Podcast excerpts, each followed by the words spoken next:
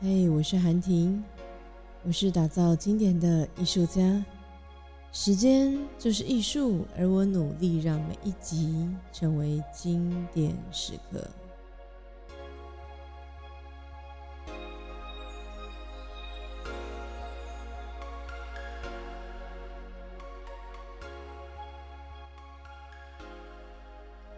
今天我们要来聊聊与人同音当中的一百零一趴原理。它的一百零一趴是由两个数字加起来的。第一个呢是一趴，就是我们认同的一趴。然后一百趴呢，则是你要投注一百趴的努力。所以呢，这是由两个数字组合起来的。那哪一个比较重要呢？既然我刚刚先讲了是认同一趴，那当然一趴比较重要啦。那接下来呢，你先找到认同的一趴之后，才可以呢投入百分之百的努力。那呢，他是这样说的，就是如果呢你看出自己和别人之间并没有什么共通点的话，那怎么产生连接就会变成了一个挑战。但是如果你可以想尽办法找到找到哦，只要一个 person 的。连接一趴的连接之后，那么你们两个人就有可能会成为很好的伙伴。好，那为什么会这样呢？是因为我们的人啊会有竞争的天性，总会想出找到自己的优势，然后想办法的凸显自己。其实会这样子，都是因为感受到了对方的威胁。在这个世界上，我们大多数的。时候，我们要追求的是第一，是唯一，因为我们都只能记得第一个人，而不会记得第二个人。举例来说好了，请问第二个登陆月球的人会是谁呢？你可能会说，哦，那个是呃，搭乘阿姆斯壮那一部那个什么太空船的驾驶人等等。那我们都不会记得第二个人是谁，我们永远只会记得第一个人是谁。而且我们庆祝成功的时候，只会说：“哦，第一个很棒。”但第二个，哦，谁关心他？所以可能也因此，我们都已经习惯了，希望能够想办法找出能够成为第一的方式。那怎么样能够成为第一呢？那就是确保啊，所有呢知自己知道的秘诀呢，都在自己身上，都不要跟别人分享。然后想办法找出我赢你输的那个关键。所以其实啊，大多数的人在很多方面呢都有相同的看法，但是呢，却很少会有人呢愿意去承认这件事情。大多数的人都想办法说：“哦，你要这样的看法，那不然，嗯，我来提提跟你不同的观点好了。我不是这样想。”好像这样子呢，感觉自己比较厉害。所以呢，如何能够找出人们当中那一点点的异样，那就是一个很重要的功课喽。而且你会发现，当你找出那个一趴的一样的时候，或是我们共同认同的那一趴的东西的时候，我们两个就会突然变得亲近了，因为我们喜欢跟自己类似、相似的人。所以，也许我们先把那个竞争的天性抛掉，我们知道合作才是唯一的能够更创更好未来的路。那么，我们就应该先找出那一点点的共同点。但是，你要运用这个原理之前呢，你要先问问自己四个问题。首先，第一个问题叫做对方是否值得全心的投入？好，我会这样说啊，是因为啊。你如果真的要来投入了，用这个原理了，那么你会需要下定承诺还有决心，因为它真的需要非常大量的时间、精力还有思考。所以，如果对方不是那么值得全心投入的话，那么，嗯，我觉得你可能要思考一下喽，是不是要把它顺位摆这么前面？那如果你已经已婚了，或者是你有一个很好的。嗯，可靠的另外一半，只是你们不一定要结婚。那么，他一定是那个值得你全心投入的人。所以呢，你的老公啊、老婆啊，或是你的男女朋友，可能是其中一个很重要的。对方。那第二个呢，是你的家庭成员，比如说你的兄弟姐妹啊，你的爸爸妈妈等等。接下来呢，是如果你现在正在有一个事业的话，或是一些合作伙伴的话，那你也需要把他们列进来。最内圈的呢，都已经完成之后，接下来你可以加上一些外圈的朋友。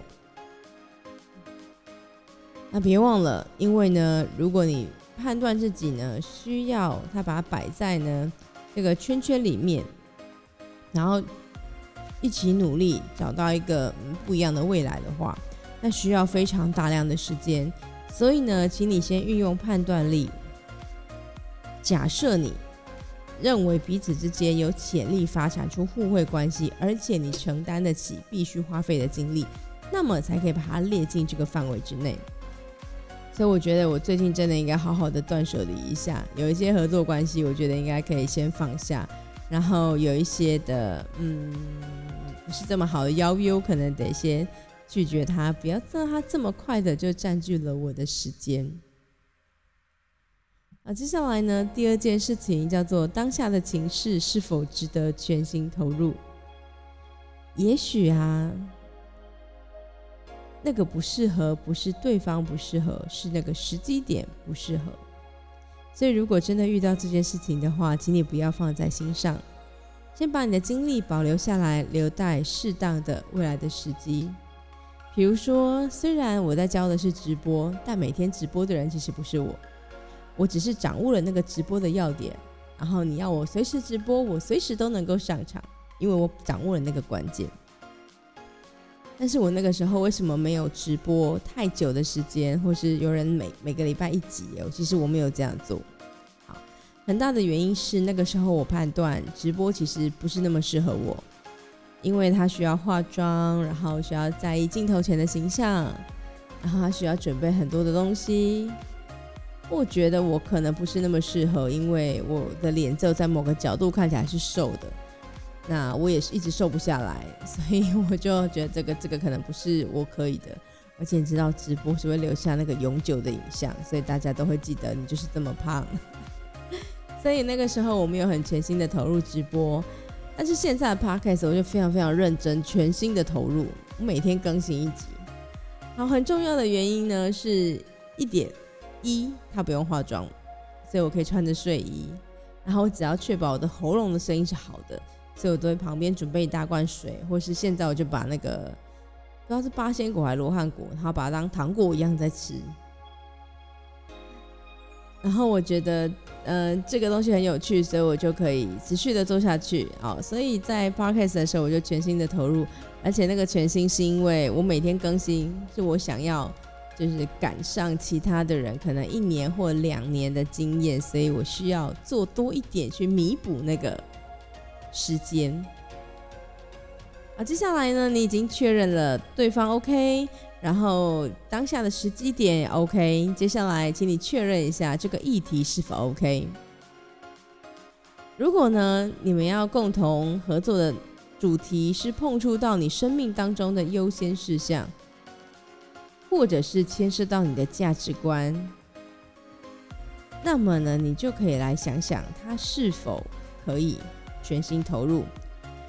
那如果呢都不是，它跟你的生命当中优先事项无关，它可能摆在很后面，或者是呢它跟你的价值观无关，那么请你务必三思而后行。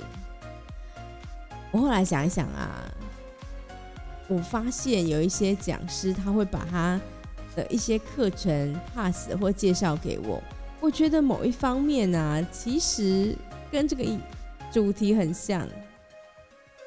因为他可能判别了那个课程的主题不是呢他这么适合的，所以他就决定找一个更适合的人完成主办单位的托付。然后他可能找到那个人就刚好是我，因为我觉得这样蛮聪明的。因为啊，如果这个议题不值得你全心投入，但是因为你接了，然后你可能会因为其他种种关系，你付出了大量的时间跟努力，那很有可能。你反而去压缩了其他你该做的事情，接下来最后一件事情叫做报酬是否值得全心投入？如果呢你很努力了，但是你却没有获得一些报酬，会不会觉得有点可惜？那个报酬不限制于金钱，有可能是精神上的收获，或者是有一大堆人脉，哦一大堆朋友，有可能。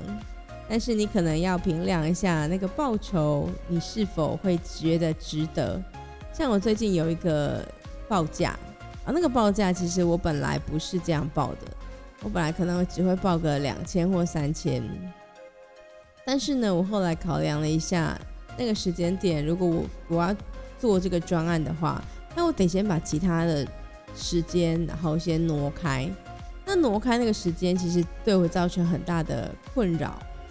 所以我就想说，如果我要付多少钱才会解决那个困扰的感觉的话，那我就加了一个数字上去，所以它比我多一点。后来我想想，这样也蛮合理的啦，因为我现在已经很努力的把我的时薪往上提，因为我做的事情是不一样的。所以我的某一方面，我的时薪应该要不是那个价才对。所以我后来加完那个数字之后，我觉得哎也蛮合理的。所以就这样喽，你要去评估一下自己那个报酬是否值得全心投入。好，那我们来细讲一下啦，就是可能会有哪些报酬。如果你实践了这一百零趴一趴的原理的话，可能会获得哪些呢？第一个是让你建立改变的根基。最难的呢，不是改变，那最难的是能够持续的改变，因为就好像在讲废话一样。好，一个很稳固的根基，就像我们在建造房子一样，如果一个很扎实的底部的话，是不是呢？在建造的过程当中就能够很顺利。所以呢，你运用了这一百零一趴原理，找到一个适合的人，而且全心努力之后呢，你就会有一个改变的根基。然后再次提醒你，别忘了，如果你要改变的话，要永远从彼此的共通点开始哦。接下来第二个是你会避免不必要的冲突，正确与否的意见，它会有对和错，会有不理解，因为那个就跟你自己的认知有关了。但是呢，你们对于某件事情有一样的看法，你如果能够找到那个共同点的话。他其实不太会，就是有争执。某一方面是因为我们都认同，然后你还来打脸我说这个不行，还跟我争吵。某一方面就是打脸自己啊。所以呢，想办法找到一些那一趴的共同点。而且啊，如果你能够避免冲突的话，你为什么要制造冲突？你看看哦，我们前面啊，是不是分享了冲突原理？如果你想要知道，如果遇到冲突，那你要怎么解决的话，我推荐你可以去听听那一集冲突原理，然后你要怎么做的。我来看一下到底是哪一集。我猜它可以可能不叫冲突原理，因为我现在哦，我知道它叫对抗原理，在第十五集的时候，第十五集，好不好？如果你想要知道怎么样去处理冲突的话，你可以听第十五集对抗原理。所以呢，尽可能避免不必要的冲突，某一方面就帮自己少很多事情。好，第接下来第三件事情叫做降低制造敌人的机会。爱默生说，有一千个朋友也不嫌多，但只要有一个敌人，到哪里都会碰到他。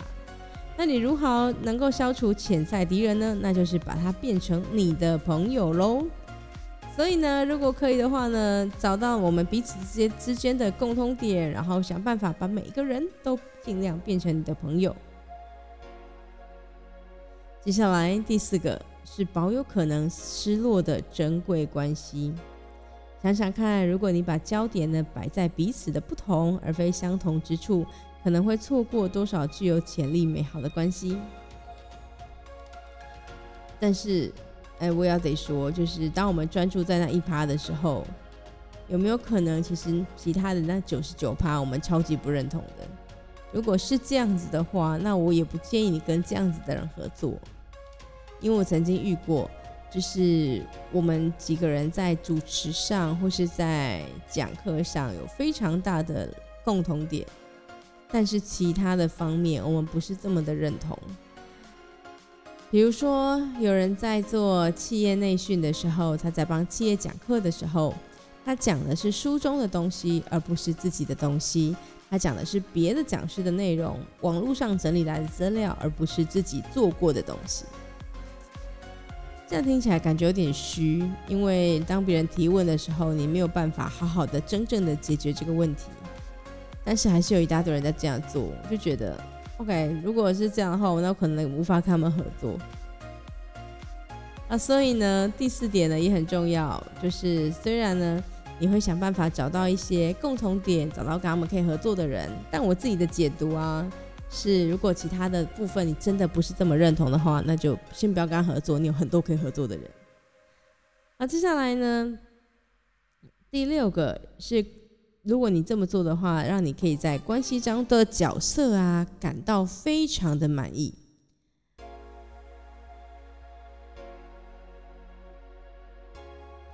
虽然挑别人毛病，也会显得优越。但是这样的处理关系的手法，你却很难让自己感到快乐。如果你很专注的在吸引别人的优点的话，而且呢专注在彼此都赞同的事情上面，那么人们呢就会感觉到愉快还有满足，因为他们知道自己已经善尽了本分。所以尽可能的欣赏别人的优点。最后一件事情就是。你如果这样子做的话呢，他的报酬可能会是扭转不利的情势，一起来创造最好的结果。善加利用每一个机会，然后采取了一百零一趴的原理，你就可以让你的关系变得更好。以上呢六个方式，这六个报酬都跟钱不太有关系，但是你喜欢这样子的报酬吗？如果你喜欢的话，也许一起来尝试这一百零一趴原理吧。我自己在这整个这两三年的过程，我重新回想了一下，我在二零一八年的时候跌了很大一跤，因为我觉得好像每每个人都深具潜力，确实每个人都深具潜力，我就跟他们合作了。但是我却发现我忘了找到那一趴，甚至更多一点点的一趴，然后再来合作。所以在后续的合作上就产生了一些困扰。我觉得我们想给的东西好像不太一样。有的人在乎的是自己的课程有没有被看见，有的人在乎的是自己的知识点学员有没有学会。那很更多的人可能在意的是那现场的氛围好不好。当每个人在意的点找不到那个共同的一趴的时候，其实。我们很难把那个船驶向同一个方向，所以也许试看看一百零一趴原理吧，搞不好你会喜欢哦。那我们这一集就到这了，我们下次再见，拜拜。